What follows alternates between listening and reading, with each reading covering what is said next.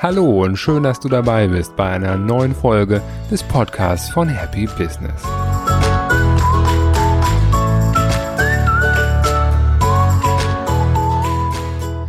In der heutigen Folge geht es um dein Arbeitsumfeld.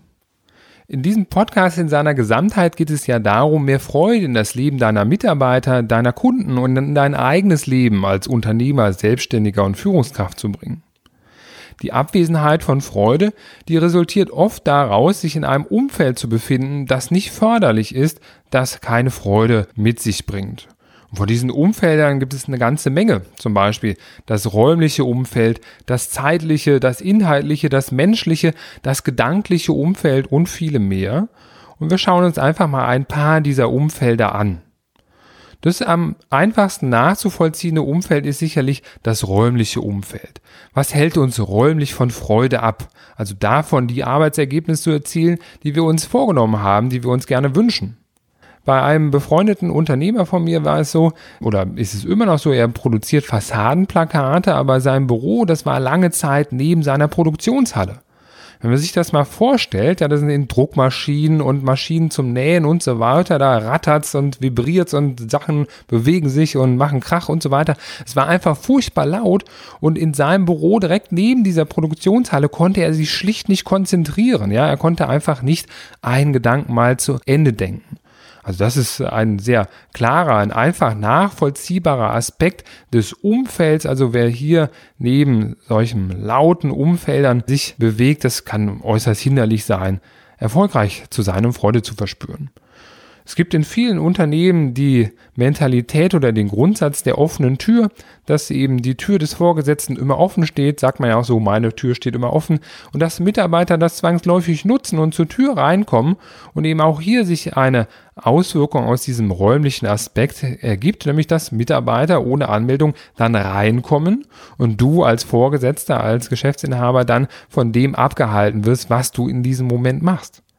Und das ist zwar sicherlich einerseits sehr nett und äh, entgegenkommend, das so anzubieten, aber in Bezug auf ein konzentriertes und an einem Stück dranbleibendes Arbeiten ist es aus meiner Sicht sehr schädlich.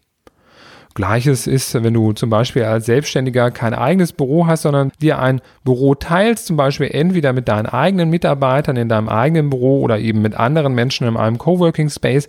Da kannst du dir vorstellen, dass das natürlich auch sehr laut ist, ne? dass du keinen abgetrennten, separaten Bereich hast, sondern all das, was um dich herum passiert, zwangsläufig mitbekommst, schnell abgelenkt wirst und dich nicht auf das konzentrieren kannst, was du eigentlich machen möchtest.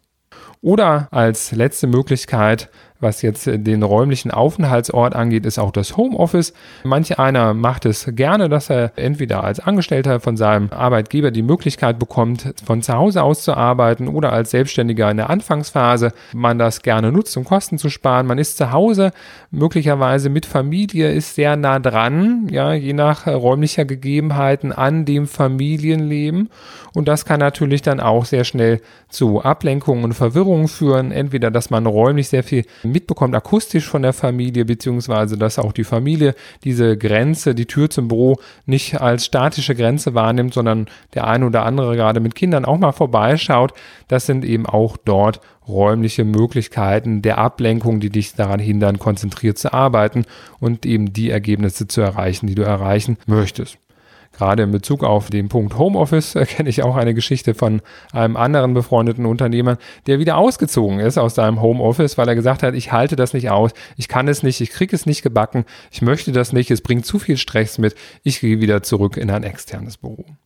Egal, wo du dich räumlich aufhältst, einen Punkt nimmst du immer mit, nämlich dein Telefon, ob jetzt stationär oder Smartphone. Das ist eben das Gleiche. Auch hier, egal wo du dich aufhältst, du nimmst es mit, das Telefon klingelt, Kunden, Mitarbeiter oder sonstige Menschen möchten was von dir und du wirst in dem unterbrochen, was du eigentlich gerade in der Zeit gemacht hast, bevor das Telefon klingelte. Was kannst du tun, um hier mehr Freude zu empfinden, um mehr das zu erreichen, was du erreichen möchtest? Ich sage, dass es wichtig ist, sich einen Raum der Ruhe und der Ungestörtheit zu schaffen, ja, sodass du einfach konzentriert auch Dinge einfach mal zu Ende denken kannst. Wenn du einen Gedanken hast und gestört wirst, dann dauert es viel, viel länger, diesen Gedanken wieder aufzunehmen und sich reinzudenken, als es gekostet hätte, wenn du das erst zu Ende gedacht hättest und dann die Zeit für die andere Aufgabe aufgewendet hättest. Also konzentriere dich auf diese eine Aufgabe, mach sie zu Ende und dann hast du eben, dadurch, dass du Zeit sparst in Summe, danach Zeit und Gelegenheit, deine Tür wieder aufzumachen, Mitarbeitergespräche zu führen, das Telefon wieder einzuhängen, das Handy wieder einzuschalten, um entsprechend dann Telefonate mit Kunden oder anderen Menschen führen zu können. Manch einer sagt dann, aber das kann ich mir doch gar nicht erlauben, das geht doch gar nicht. Meine Mitarbeiter und meine Kunden, die erwarten das doch, dass ich jederzeit erreichbar bin. Da ist die Frage, bist du Opfer oder bist du Schöpfer? Als Schöpfer sage ich, bist du stark und du machst es eben nicht allen recht, weil du selber entscheidest, wie die Dinge bei dir zu funktionieren haben. Ich selber bin auch keine Ressource, die andere außer mir nach Belieben nutzen zu können, ja, die eben dann auf mich zugreifen. Und ein schöner Merkspruch in dem Zusammenhang ist, willst du gelten, mach dich selten. Also mein Tipp, entscheide du, wie du es haben möchtest und setze das so durch. Lass die anderen sich nach dir richten, statt dass du dich nach den anderen richtest. Neben dem räumlichen Umfeld gibt es eben auch zeitliche Aspekte. Was hält uns zeitlich von Freude ab? Zum einen die Frage, wann kann ich denn überhaupt am besten arbeiten? Was sind denn die besten Zeiten, um sich selten zu machen? Und wie passt das möglicherweise mit den Belangen von Kunden oder Mitarbeitern überein? Was kannst du tun? Also manch einer, mit dem ich spreche, sagt, Mensch, ich komme morgen schon immer extra früh, ich fange um sieben im Büro an zu arbeiten, meine Mitarbeiter, die kommen erst so gegen neun, da habe ich morgens zwei Stunden in Ruhe und da kriege ich richtig was geschafft. Wer anders sagt, ja, ich bin froh, wenn dann am Nachmittag, am späten Nachmittag, am frühen Abend die Mitarbeiter aus dem Büro rausgehen und ich danach eben völlige Ruhe im Büro habe und dann nochmal konzentriert an kreativen Aufgaben arbeiten kann. Oder wer anders sagt, die Mittagszeit, ja, wenn eben die Mitarbeiter rausgehen zum Essen, die ist für mich besonders gut geeignet, denn auch da habe ich Ruhe. Da sind auch meine Kunden, ja, zum Beispiel beim Essen, da ruft keiner an, meine Mitarbeiter sind weg. Also das ist die Frage, was ist die wertvollste Zeit, zu der du arbeiten kannst, zu welcher Uhrzeit bist du am kreativsten? Bei mir war das zum Beispiel so in der Vergangenheit, als wir unsere erste Immobilienbörse entwickelt haben, dass es bei mir abends war. Das habe ich gemerkt. So ab 22 Uhr hatte ich nochmal Lust, was zu machen und habe dann bis 0, 1, 2 Uhr dann noch an den Dingen gearbeitet und habe das festgestellt, dass es nochmal ein ganz kreatives Zeitfenster für mich persönlich zu dieser Zeit war. Was oft damit zusammenhängt, ist, dass Menschen sagen, ja, ich komme noch nicht zu dem einen oder anderen, was mir wichtig ist. Ich habe diesen Timeslot noch nicht gefunden, wann ich das machen möchte. Und weil ich den noch nicht gefunden habe, merke ich, dass ich wichtige Aufgaben immer wieder aufschiebe. Ich möchte sie gerne bearbeiten, wenn es passt, aber irgendwie passt es nie. Und so wird eine Aufgabe immer weiter und weiter aufgeschoben, weil eben noch keine Klarheit darüber herrscht, wann sie denn am besten bearbeitet werden kann. Was kann man dagegen tun? Auch ein schöner Satz, ganz kurz und prägnant ist First things first, also mach es als erstes am Tag, dann hast du es hinter dir, dann musst du es nicht aufschieben und irgendwie Zeitfenster suchen, sondern du hast es schlicht gemacht. Ein anderer Punkt für die Abwesenheit von Freude im zeitlichen Aspekt ist eben zu viel Arbeitszeit zu haben. Und das ist ja auch eines meiner Kernthemen, dass ich Unternehmern und Selbstständigen dabei helfe, sofort weniger zu arbeiten und dabei sogar noch erfolgreicher zu sein. Es gibt einerseits Menschen, die leiden sehr darunter, die sagen, ich mache das, obwohl ich es eigentlich gar nicht will. Ja, die haben da einen Leidensdruck. Es gibt aber auch andere Menschen, die sagen, ja, ich arbeite viel und das ist auch gut so und es macht mir Spaß. Da sehe ich so wie beim Muskeltraining, das ist ja recht bekannt, dass man sagt, dass der Muskel nicht in der Trainingsphase, sondern in der Erholungsphase wächst. Das heißt, ist die Erholungsphase zu kurz, dann dauert das mit dem Muskelaufbau länger. Es ist wichtig, eben nach einer Anstrengung eben sich auch wieder eine Regenerationsphase zu gönnen. Und das, denke ich, lässt sich genauso auf die Arbeitswelt übertragen was tun. Auch hier im Bereich der Arbeit sage ich, mach ausreichend Pausen. Ich denke nicht, dass jemand voll konzentriert sein kann, zehn Stunden am Stück, sondern es wird sich garantiert auf die Qualität der Arbeit auswirken. Lieber mal eine kurze Pause machen und dann wieder mit neuer Energie weitermachen, statt sich eben zu zwingen, konzentriert zu sein. Ich denke, das geht nicht gut. Also ausreichend Pausen zu machen, sich mal abzulenken, mal rauszugehen, in der Nacht ausreichend viel Schlaf zu haben und ganz wichtig eben ein erholsames Wochenende Wochenende beispielsweise für ein intaktes Privatleben. Wer das hat und diese Regenerationsphasen hat, ist aus meiner Sicht dann eben deutlich leistungsfähiger in der Belastungsphase der Arbeitszeit. Ein weiteres Umfeld ist eben das inhaltliche Umfeld. Was hält uns inhaltlich von Freude ab? Das passt zu dem Thema Zeit von gerade, dass viele Unternehmer und Selbstständige recht viel arbeiten. Aber weil sie viel arbeiten, machen sie eben auch viel Unwichtiges oder Dringendes und kommen gar nicht zu den wichtigen Dingen, die nicht dringend sind. Und das erlebe ich bei vielen Menschen, mit denen ich spreche und bei Kunden, dass sie sagen, ja, eigentlich am liebsten würde ich ja nur zum Beispiel Vertrieb machen oder dies oder das. Aber warum machen sie es nicht? Aus meiner Sicht eben ein Thema der Priorisierung, dass sie hier einfach falsch priorisieren. Denn wenn du Vertrieb machen willst, dann mach Vertrieb und dann sieh zu, dass du alles andere los wirst. Entsprechend die Frage, was tun, um dahin zu kommen. Im Rahmen der Reduktion von Überstunden helfe ich eben Unternehmern und Selbstständigen dabei, ihre Aufgaben zu strukturieren. Und ein Ansatz dabei ist zu sagen, eliminiere im ersten Schritt alles, was nicht erforderlich ist automatisiere alles, was auch ein Tool übernehmen kann und was dann noch übrig ist, das delegiere an Menschen, die eben diese Aufgabe von dir übernehmen können. Es gibt viele Unternehmer und Selbstständige, die zum Beispiel noch ihre Rechnungen selbst bezahlen, weil sie Angst haben, einem Mitarbeiter einen Kontenzugriff zu geben. Ja, oder sie basteln an ihrer Webseite rum, weil das so ihr Baby aus Anfangstagen ist, da wollen sie niemand anderen ranlassen. Also sage ich, ein Schritt zum Glück ist, eliminiere, automatisiere und delegiere deine Aufgaben und das, was dann übrig bleibt, das machst du selbst. Das vierte Umfeld, was wir uns anschauen können, ist das der Menschen, die dich umgeben. Ich denke, keiner ist eine Insel und arbeitet nur für sich selber, sondern eben zwangsläufig durch den Kontakt mit Kunden, aber sicherlich bei den allermeisten auch mit Mitarbeitern gibt es viele Menschen, die um dich herum sind.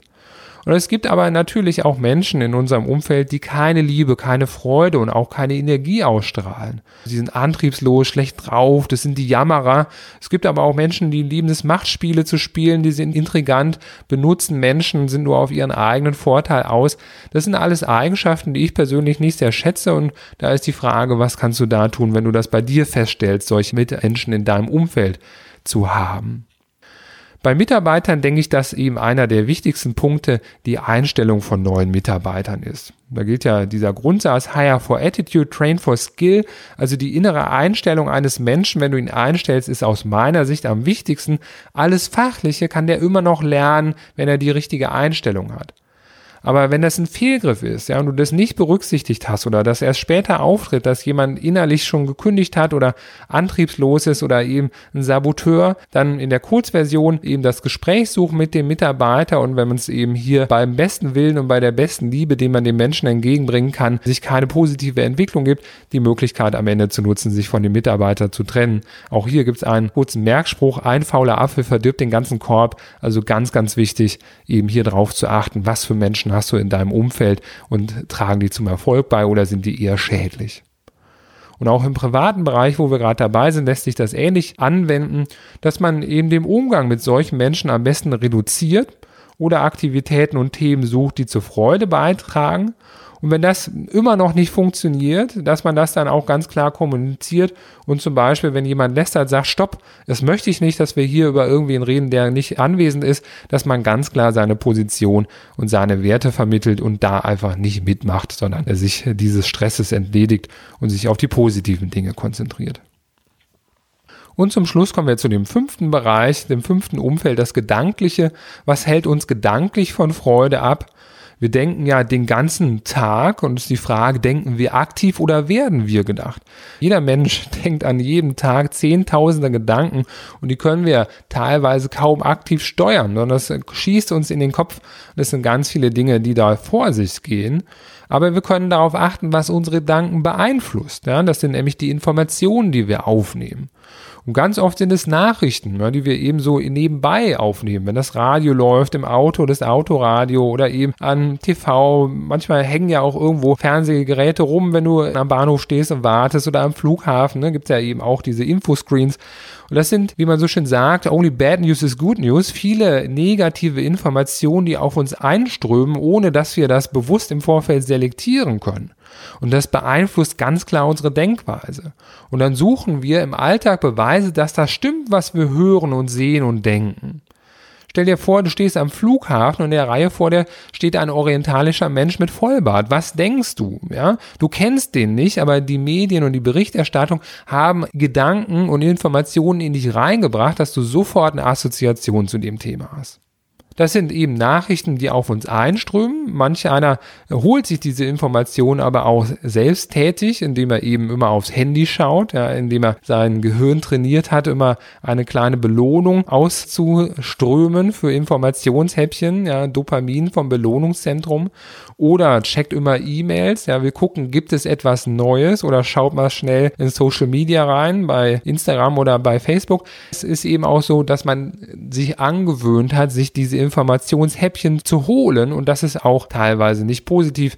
Die meisten kennen es, wenn man in Social Media unterwegs war und dann die tollen Filter-Urlaubsvideos von anderen Menschen gesehen hat, die gerade auf einer karibischen Insel im Strand liegen, dann fühlt man sich selten gut, sondern es bleibt immer so ein schales Gefühl zurück und das ist ja auch nicht schön und angenehm, sondern ist eher ein Gefühl, was nicht mit Freude zusammenhängt.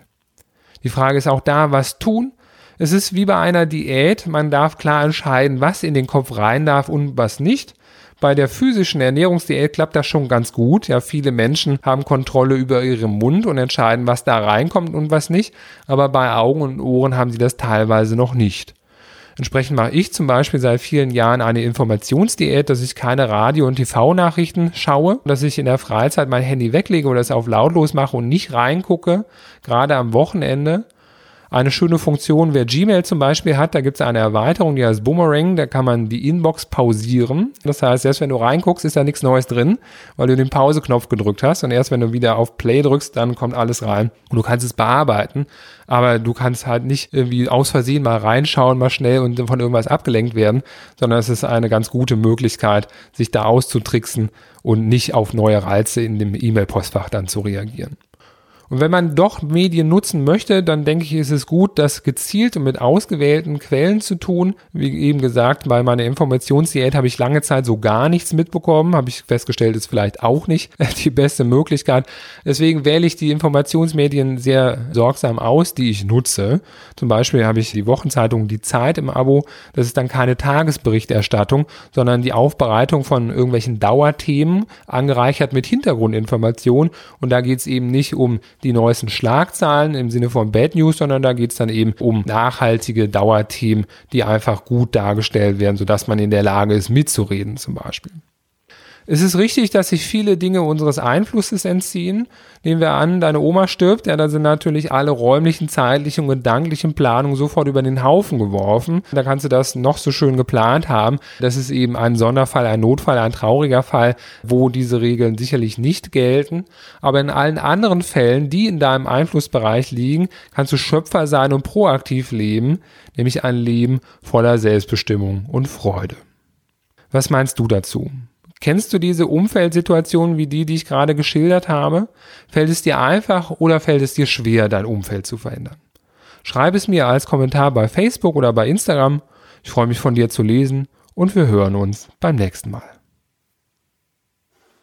Für alle meine treuen Podcast-Hörer habe ich für einen befristeten Zeitraum ein ganz besonderes Angebot.